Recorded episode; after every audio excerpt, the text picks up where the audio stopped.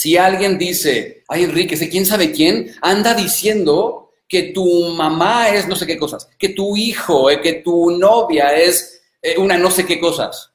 Yo le digo, ¿y quién tiene el problema? ¿Tú o la persona que lo siente? Siempre estás a un solo paso, un cambio mental de crear más riqueza, más conexión y más libertad en tu vida para vivir como quieres. ¿Cuál es ese siguiente paso para ti? ¿Cuál es tu estrategia para vivir tus pasiones y tu propósito y crear tu prosperidad? Soy Enrique Delgadillo y juntos vamos a descubrir los secretos para vivir una vida increíble. Hey, ¿qué tal? Muy buenos días, gente increíble, ¿cómo están? Les saluda Enrique Delgadillo desde la Ciudad de México. Eh, bienvenidos a nuestro Filosofía que Sana, este programa de los lunes. Gracias por estar aquí. Hoy vamos a hablar acerca de cómo superar ese temor a, las críticas. ahora, mira, muchos, muchos de mis clientes, eh, cuando llegan a mi trabajo, me, me buscan porque quieren ser más libres. ¿Sabes? Quieren ser más, quieren dedicarse a lo que quieren, quieren poder estudiar la carrera que quieren, quieren estar, poder estar con la, con la pareja que quieren, quieren poder juntarse con los círculos sociales que quieren.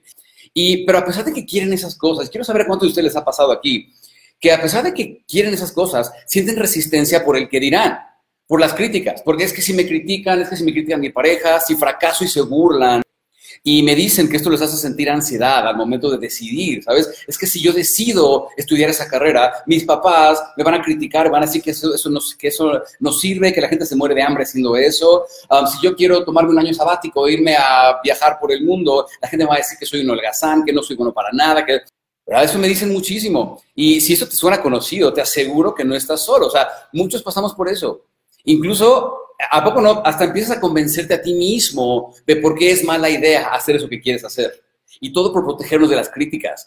Y mira, no sé cómo te pase a ti, pero para mí era como una fricción eh, entre quiero ir hacia algún lugar, pero una parte de mí como que dice, no, no lo hagas, no es seguro. Me convencía de no hacerlo. al final, lo peor y díganme si no es cierto, que terminas sin hacer lo que querías y de cualquier forma esa gente te critica. Sí, cierto o falso, pónganme aquí gente increíble aquí en el chat, en Instagram, en Facebook, díganme si es cierto o no, que al final terminas no haciendo lo que querías, terminas cediendo ante el que dirán y las críticas y de cualquier pinche forma te critican. Mira, hay una sola cosa que siempre, siempre funciona y eso es la técnica del lo siento. El otro día, no sé cuántos de ustedes vieron, muchos de ustedes seguramente vieron, que subí una frase a Instagram y a Facebook en donde decía algo así como que um, no es hasta que la muerte los separe, sino hasta que la lección se aprenda. No subí esa frase, pero escribí mal la palabra muerte, porque yo escribo todas las frases y las subo. Escribí mal la palabra muerte. Eh, eh, cambié dos palabras, dos letras de lugar y decía murete en lugar de muerte. Ahora, como siempre, el 90 9% de los comentarios eran increíbles, ay, me encantó tu frase, me encantó tu reflexión, lo que sea, Enrique, me gusta lo que haces, etcétera, etcétera. Pero había como un pequeño porcentaje de personas que más que enfocarse en el mensaje, porque digo, se entendía el mensaje, ¿verdad? Que más que enfocarse en el mensaje, estaban enfocados en, en el error que yo había tenido, la palabra murete en lugar de muerte. Y te lo hacían saber. Alguien escribió, murete, yo respondí, mm, sí, sí, murete, ah, claro, ¿verdad? Porque eso es lo que estaba queriendo decir. Entonces, mira, en lugar de engancharnos y responder y decir, ah, tú nada más te enfocas en lo que me equivoco y nada más me criticas, lo que hacemos es que vamos al fondo del asunto. ¿Por qué la persona me está criticando? Y utilizamos la técnica del lo siento, que es, mira, aprendiendo a empatizar con las personas, entendiendo que las personas te critican no por ti. Cuando alguien te critica, no tiene nada que ver contigo. La persona, una persona te critica porque siente dolor. ¿okay? Una persona te critica porque tiene baja autoestima y necesita su, sentirse superior. Entonces, está buscando cualquier error que tú tengas para ellos decir, te lo dije, yo tengo la razón. Entonces, la clave está en sentir el dolor de las personas que te están criticando y entender que lo hacen por ellos, no por ti. La mejor forma de hacer esto son estos tres pasos, ¿ok? Número uno, imagina, cuando alguien te critica, número uno, imagina qué habrá vivido esa persona que lo hace sentir menos o que le hace sentir la necesidad de criticar. Porque una persona que está diciendo, mira, hay, quienes me, hablan sobre las críticas constructivas. Enrique, crítica constructiva. Sí, claro, la crítica constructiva está basada en el amor. Quiero verte mejorar. Pero la crítica, cuando decimos, ay, supiste que fulanito, ay, es terrible fulanito, ay, sí, qué horror, ay, fulanita, es una no sé qué, ese tipo de críticas no son constructivas, son destructivas, no sirven de nada a nadie. Número dos, en tu mente, no te lo tienes que decir a la persona, en tu mente simplemente dile, siento mucho que hayas vivido esas cosas. ¿Sabes? Siento mucho que tengas ese dolor. Siento mucho que tengas esa opinión. Y número tres, suéltalo. El problema es de él o ella, no tuyo. Mira, si alguien dice, ay Enrique, sé quién sabe quién, anda diciendo que tu mamá es no sé qué cosas, que tu hijo, eh, que tu novia es eh, una no sé qué cosas. Yo le digo, ¿y quién tiene el problema? ¿Yo o la persona?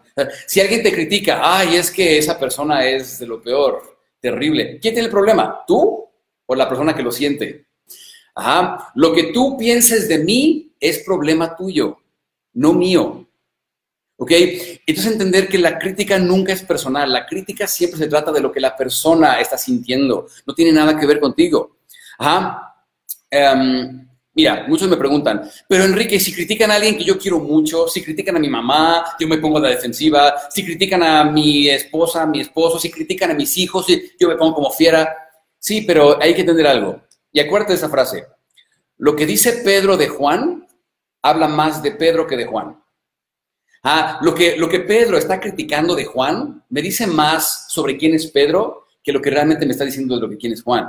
¿Sabes? Solo está esa, persona en realidad solo está demostrando cuánto se sienta, cuánto Pedro se siente amenazado por Juan y tiene que hablar mal de él para disminuirlo. Solamente me dice cuán, cuán inferior se siente Pedro al hablar mal de Juan.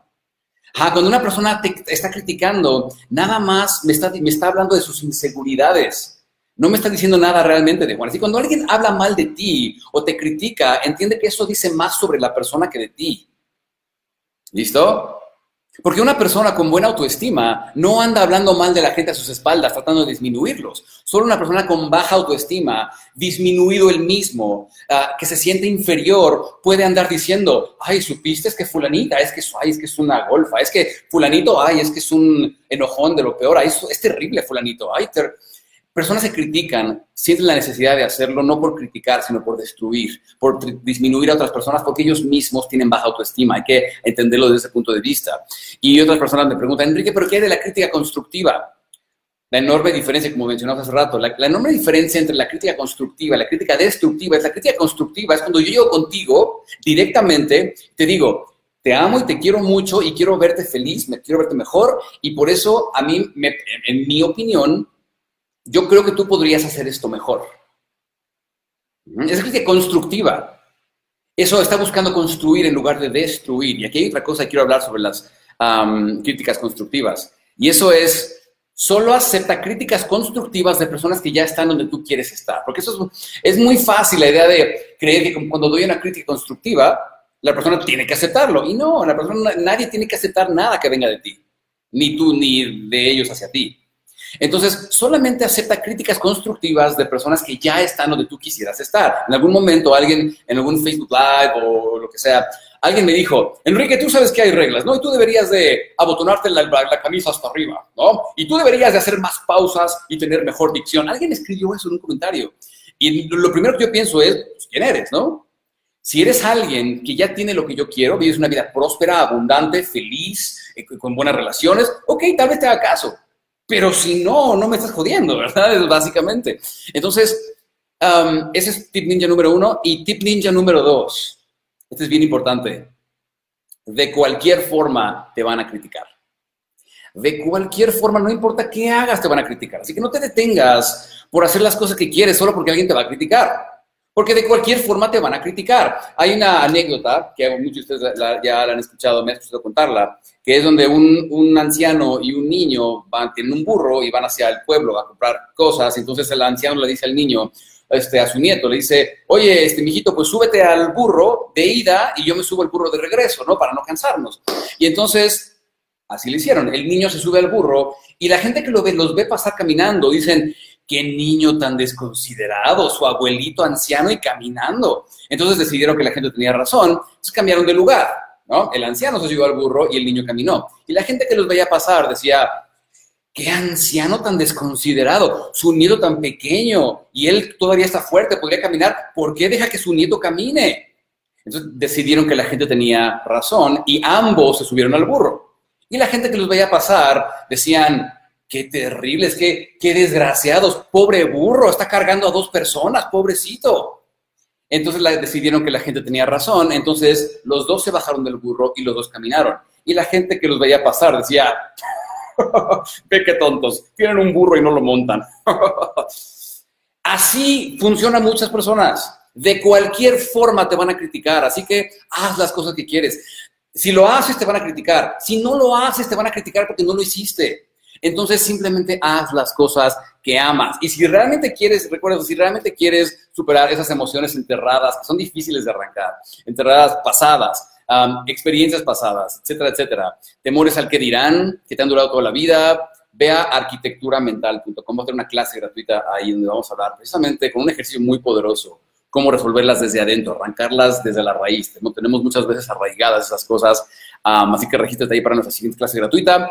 Y no sé cuántos de ustedes han estado en esa clase anteriormente, pero el ejercicio que hacemos al final es poderoso y profundo y está increíble. Entonces vayan a arquitecturamental.com, ahí regístrense para nuestra próxima clase gratuita sobre cómo superar esas emociones que el tiempo simplemente no ha podido sanar. Así que gracias por estar aquí, nos vemos en la próxima, que todos tengan un increíble día lleno mucho, mucho amor y mucho éxito.